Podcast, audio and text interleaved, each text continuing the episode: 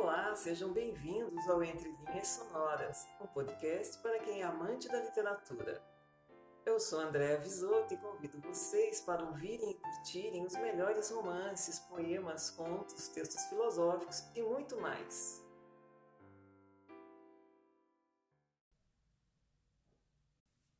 Continuamos com as cartas enviadas por Soror Mariana Alcoforado ao Cavaleiro de Chamilly. Se na primeira carta ela demonstrava todo o seu amor e manifestava a esperança de que ele a reencontrasse e a levasse embora do convento, agora já aparecem mais os sentimentos contraditórios e as dúvidas. Será que o seu amor é ou já foi correspondido? Fique agora com a carta 2 das famosas cartas portuguesas. O teu tenente acaba de dizer-me que foras obrigado a arribar por força de uma tormenta no reino do Algarve. Receio que sofresses muito sobre o mar, e esta apreensão se apoderou de mim tão vivamente que não cuidei mais dos meus males. Estás tu bem persuadido que o teu tenente toma mais interesse do que eu em tudo o que te acontece? Por que razão teve ele esta informação antes de mim? Finalmente, por que não me escreveste? Sou bem desgraçada se nenhuma ocasião encontraste para o fazer depois da tua partida. E mais desgraçada ainda, se se tendo ocasião, me não escreveste. A tua injustiça e a tua ingratidão são extremas mas afligir-me-ia desesperadamente se te carreassem algum infortúnio, pois antes quero que delas não recebas o castigo, do que ver-me vingada. Resisto a todas as aparências que deveriam persuadir-me de que muito pouco amor me tens, e sinto maior propensão a abandonar-me cegamente a minha paixão do que as razões que me ofereces para queixar-me da tua falta de atenção e cuidado. Quantas inquietações me terias poupado se o teu procedimento fosse tão remisso e lânguido nos primeiros dias que te vi, como me parece agora e desde algum tempo. Mas quem não deixaria enganar-se como eu por tantos desvelos, e a quem não pareceriam eles sinceros? Quanto custa resolver-nos a suspeitar longamente da boa-fé daqueles que amamos? Vejo muito bem que a menor desculpa te satisfaz, e antes que tu atendas a dar-nas, o amor que tenho por ti serve-te com tanta fidelidade que não posso consentir em descobrir-te culpas, senão para gozar do sensível prazer de justificar-te eu mesma. Consumiste-me com as tuas assíduas perseveranças, inflamaste-me com as tuas finezas, asseguraste-me com os teus juramentos. A minha inclinação violenta seduziu-me, e as consequências destes começos tão agradáveis e tão venturosos não são mais do que lágrimas, gemidos e uma funesta morte, sem que possa achar-lhe algum remédio. Verdade é que, amando-te, Gozei deleitações maravilhosas, mas custam-me hoje penas extraordinárias. Todas as comoções que me causas são extremas. Se eu tivesse resistido ao teu amor, se te houvesse dado qualquer motivo de enfado e de ciúme para mais inflamar-te, se eu tivesse notado no meu proceder alguma reserva artificiosa, se eu enfim tivesse querido opor à razão a inclinação natural que para ti sentia e da qual me advertiste, posto que os meus esforços sem dúvida teriam sido inúteis, poderias castigar-me severamente, servindo-te de todo o teu poderio. Mas pareceste-me amável. Antes de me haveres dito que me amavas, juraste sentir por mim a maior paixão Fiquei de gosto absorta e entreguei-me a amar-te profundamente. Tu não estavas como eu vendado porque sofreste, pois que eu caísse no estado em que me acho? Que querias tu fazer dos meus enlevamentos que não podiam deixar de ser-te muito importunos? Tu bem sabias que não havias de ficar sempre em Portugal, e porque a bel prazer me escolheste aqui para fazer-me tão desgraçada, neste país terias sem dúvida encontrado outra qualquer mulher mais formosa, com a qual terias desfrutado iguais divertimentos, pois só os grosseiros procuravas, que te teria amado com fidelidade enquanto estivesses presente à sua vista, e que o tempo teria podido consolar facilmente da tua ausência, e que terias podido abandonar sem perfídia e sem crueldade. Semelhante procedimento é mais próprio de um tirano afincado a perseguir do que um amante, que só deve pôr cuidado em agradar. Ai de mim, porque tratas com tanto rigor um coração todo teu? Vejo claramente que és tão fácil em deixar-te persuadir contra mim, como eu fui em deixar-me persuadir a favor de ti. Eu teria resistido sem o estímulo de todo o meu amor e sem o mais leve pensamento de ter feito alguma façanha. Há razões maiores do que as que puderam obrigar-te a deixar-me. Todas me teriam parecido muito fracas, e nenhuma teria tido a força de arrancar-me do teu lado mas tu quiseste aproveitar os pretextos que pudeste achar para voltar à França. Um navio partia. Deixá-lo partir. A tua família te havia escrito. Ignora as tuas perseguições que eu sofri da minha. A honra obriga-te a me abandonar. Curei eu da minha?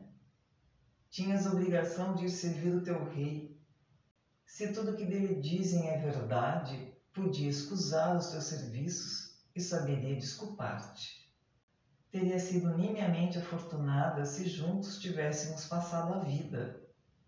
Mas já que era forçoso que uma ausência cruel nos separasse, parece-me que devo sentir grande satisfação de não ter sido infiel, e não quisera, por quanto no mundo, ter cometido uma ação tão feia.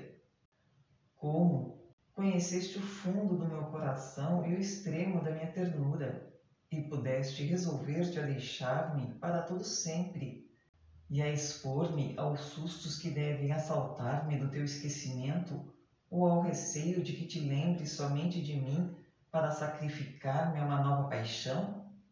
Bem vejo que te amo como uma louca. Contudo, não me queixo de todos os ímpetos violentos do meu coração habituo-me às suas perseguições. Em mal poderia viver sem um particular prazer que descubro e desfruto, amando-te entre mil dores e pesares. Mas o que me mortifica sem cessar é o teu enjoo e aversão, que tenho para tudo. A minha família, os meus amigos, este convento são-me insuportáveis. Tudo que de obrigação devo ver, tudo que de necessidade devo fazer, me é odioso. Tão zelosa sou da minha paixão que, a meu parecer, todas as minhas ações, todos os meus deveres te dizem respeito. Sim, faço algum escrúpulo se não emprego por ti todos os momentos da minha vida. Que faria, ai de mim, sem tamanho ódio e tamanho amor, quais enchem o coração? Poderia eu sobreviver ao que me ocupa continuadamente para levar uma vida tranquila e lânguida? Não, semelhante vácuo e tal insensibilidade não me convém. Todos reparam na mudança completa do meu gênio, do meu modo e de toda a minha pessoa. Minha mãe falou-me nisso ao princípio com desabrimento, depois com alguma bondade. Não sei o que lhe respondi. Parece-me que tudo lhe confessei. As mais austeras religiosas compadecem-se do estado em que me veem. Mesmo é causa me mostrarem certa consideração e melindre para comigo. Todos se comovem do meu insano amor. E tu só, tu permaneces em profunda indiferença, sem escrever-me senão cartas frias, cheias de cansadas repetições, que nem enchem a metade do papel dando a conhecer grosseiramente que morrias de impaciência de findá-las. Dona Brites perseguiu-me há alguns dias para fazer-me sair do meu aposento e, julgando divertir-me, levou-me à varanda donde se vê Mértola. Segui assim, mas ali foi assaltado imediatamente por uma cruel lembrança que me fez derramar lágrimas todo o resto do dia. Reconduziu-me e, apenas chegada, deitei-me sobre a pouca aparência que vejo de jamais sarar. Tudo o que fazem para aliviar-me exaspera minha dor, e nos mesmos remédios acho motivos particulares de afligir-me. Naquele lugar tive passar muitas vezes com um garbo e gentileza que me encantavam. Achava-me sobre esta varanda no dia fatal em que comecei a sentir os primeiros efeitos da minha desditosa paixão. Pareceu-me que desejavas agradar-me, ainda sem me conheceres. Persuadi-me que me tinhas distinguido entre todas as minhas companheiras. Imaginei, quando te demoravas, que tinha gosto de que eu admirasse a destreza e bizarria com que arremessavas o teu cavalo. Surpreendeu-me mesmo o susto que experimentei quando o fizeste passar por um sítio escabroso.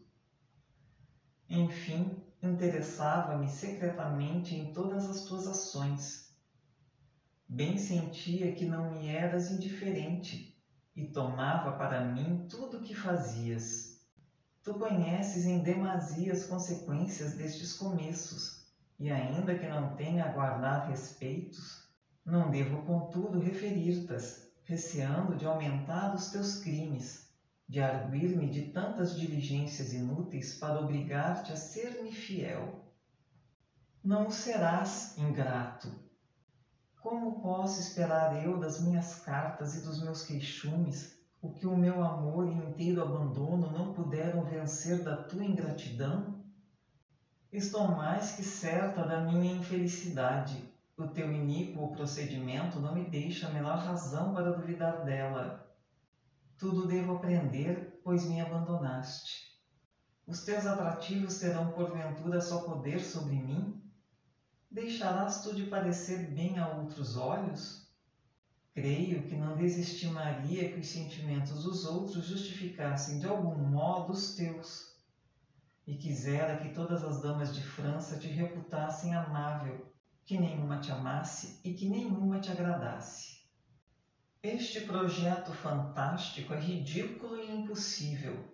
Não obstante saber assaz de própria experiência quão pouco és capaz de uma tenaz afeição e que para esquecer-me não careces de auxílio algum, nem de ser constrangido por uma nova paixão. Talvez desejava conhecer-te algum pretexto com lume de razão. Verdade é que eu seria mais desgraçada, mas tu menos culpável.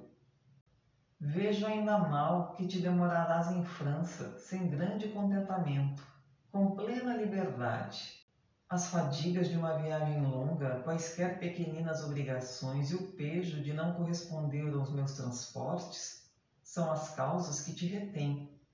Ah, não me temas, contentar-me-ei com ver-te de tempos a tempos e saber unicamente que vivemos no mesmo sítio e respiramos o mesmo ar. Mas que lisonjeio-me a severidade e rigores de outra mulher te comoveram mais do que te comoveram os meus favores? Será possível que maus tratos tenham a eficácia de incender-te? Reflete, porém, antes de enlear-te em uma grande paixão e atende o excesso das minhas dolorosas aflições, a incerteza de todos os meus projetos, a diversidade das agitações de minha alma, a extravagância das minhas cartas, as minhas confianças, as minhas desesperações, os meus anelantes desejos, os meus ciúmes. Aguarda-te da infelicidade que te espera. Conjuro-te de tirar proveito do estado em que eu caí, para que ao menos o que sofro por ti não te seja inútil. Haverá cinco ou seis meses fizeste-me uma confidência molesta confessando-me com demasiada sinceridade que tinhas amado uma dama no teu país. Se é ela quem te impede de voltar aqui, dize-mo sem disfarce, para que cesse de finar-me lentamente. Algum resto de esperança sustenta-me ainda, mas se este deve ser frustrado, estimaria mais perdê-la inteiramente e perder-me com ela. Manda-me o seu retrato e algumas das suas cartas. Escreve-me tudo o que ela te diz. Talvez descobrirei motivos de consolar-me ou de ainda mais afligir-me. Não posso aturar por mais tempo este trabalhoso estado em que permaneço. Toda mudança me será favorável. Quisera também possuir o de teu irmão e o de tua cunhada. Tudo que te pertence me é por extremo caro, e sou perfeitamente devota a tudo que te diz respeito. Nada reservei para mim, nenhuma disposição de mim mesma. Há momentos nos quais me parece que seria capaz de submeter-me até a servir aquela que amas. Tantos teus maus tratos e desprezos me têm abatido que não ouso às vezes nem sequer cogitar que poderia, a meu parecer, demandar-te ciúmes sem desagradar-te, e que creio obrar com a maior sem razão em dirigir-te reproches. Muitas vezes deixo-me convencer que não devo manifestar-te com insano furor, como faço, sentimentos que tu desdenhas. Há muito tempo que um oficial espera por esta carta. Tinha resolvido escrevê-la de modo que pudesse recebê-la sem desgosto. Mas é demasiado extravagante. É necessário terminá-la. Ai de mim, não me sinto com forças para tomar esta resolução. Parece-me que te falo quando te escrevo e que me estás algum tanto mais presente. A primeira que te escrever não será nem tão extensa nem tão enfadonha. Poderás abri-la e lê-la fiado na minha palavra. Verdade é que não devo falar-te de uma paixão que te é desagradável, e dela mais não te falarei Daqui a poucos dias fará um ano que me abandonei toda a ti sem alguma consideração e comedimento. O teu amor parecia-me muito fervoroso e jamais teria pensado, nem por sombras, que os meus favores te desgostassem, até obrigarem-te a fazer quinhentas léguas e a expor-te a naufrágios só para te alongares de mim. De ninguém era de esperar semelhante tratamento. Podes lembrar-te do meu pudor, da minha confusão, da minha desordem, mas tu não te lembras de coisa alguma que haja de obrigar-te, malgrado teu, a amar-me. O oficial que deve levar-te a minha carta avisa-me pela quarta vez que quer partir. Que pressa tem! Abandona certamente alguma pobre desgraçada neste país. Adeus. Custa-me mais acabar esta carta do que te custou deixar-me, talvez para sempre. Adeus. Não me atrevo a dar-te mil ternos nomes, nem abandonar-me, livre de qualquer constrangimento, a todos os meus afetos. Amo-te mil vezes mais que a própria vida, e mil vezes mais do que imagino. Quanto me és caro e quanto és cruel para mim, Tu não me escreves. Não pude coibir-me de repetir-te ainda isto. Torna a principiar e o oficial partirá. Que importa? Parta embora. Eu escrevo mais para mim do que para ti. Não procuro senão desabafar. Assim também o cumprimento da minha carta te há de meter medo. Não a lerás. Que fiz eu para ser tão desditosa e por que infeccionaste com veneno a minha vida? Ah, por que não nasci em outra terra? Adeus, desculpa-me. Não ouso rogar-te que me ames. Vê a que termos me reduziu meu destino. Adeus. E assim encerramos mais um episódio de Entre Linhas Sonoras, o podcast para os amantes da literatura. Nos encontraremos na próxima semana. Aguardo vocês. Até lá!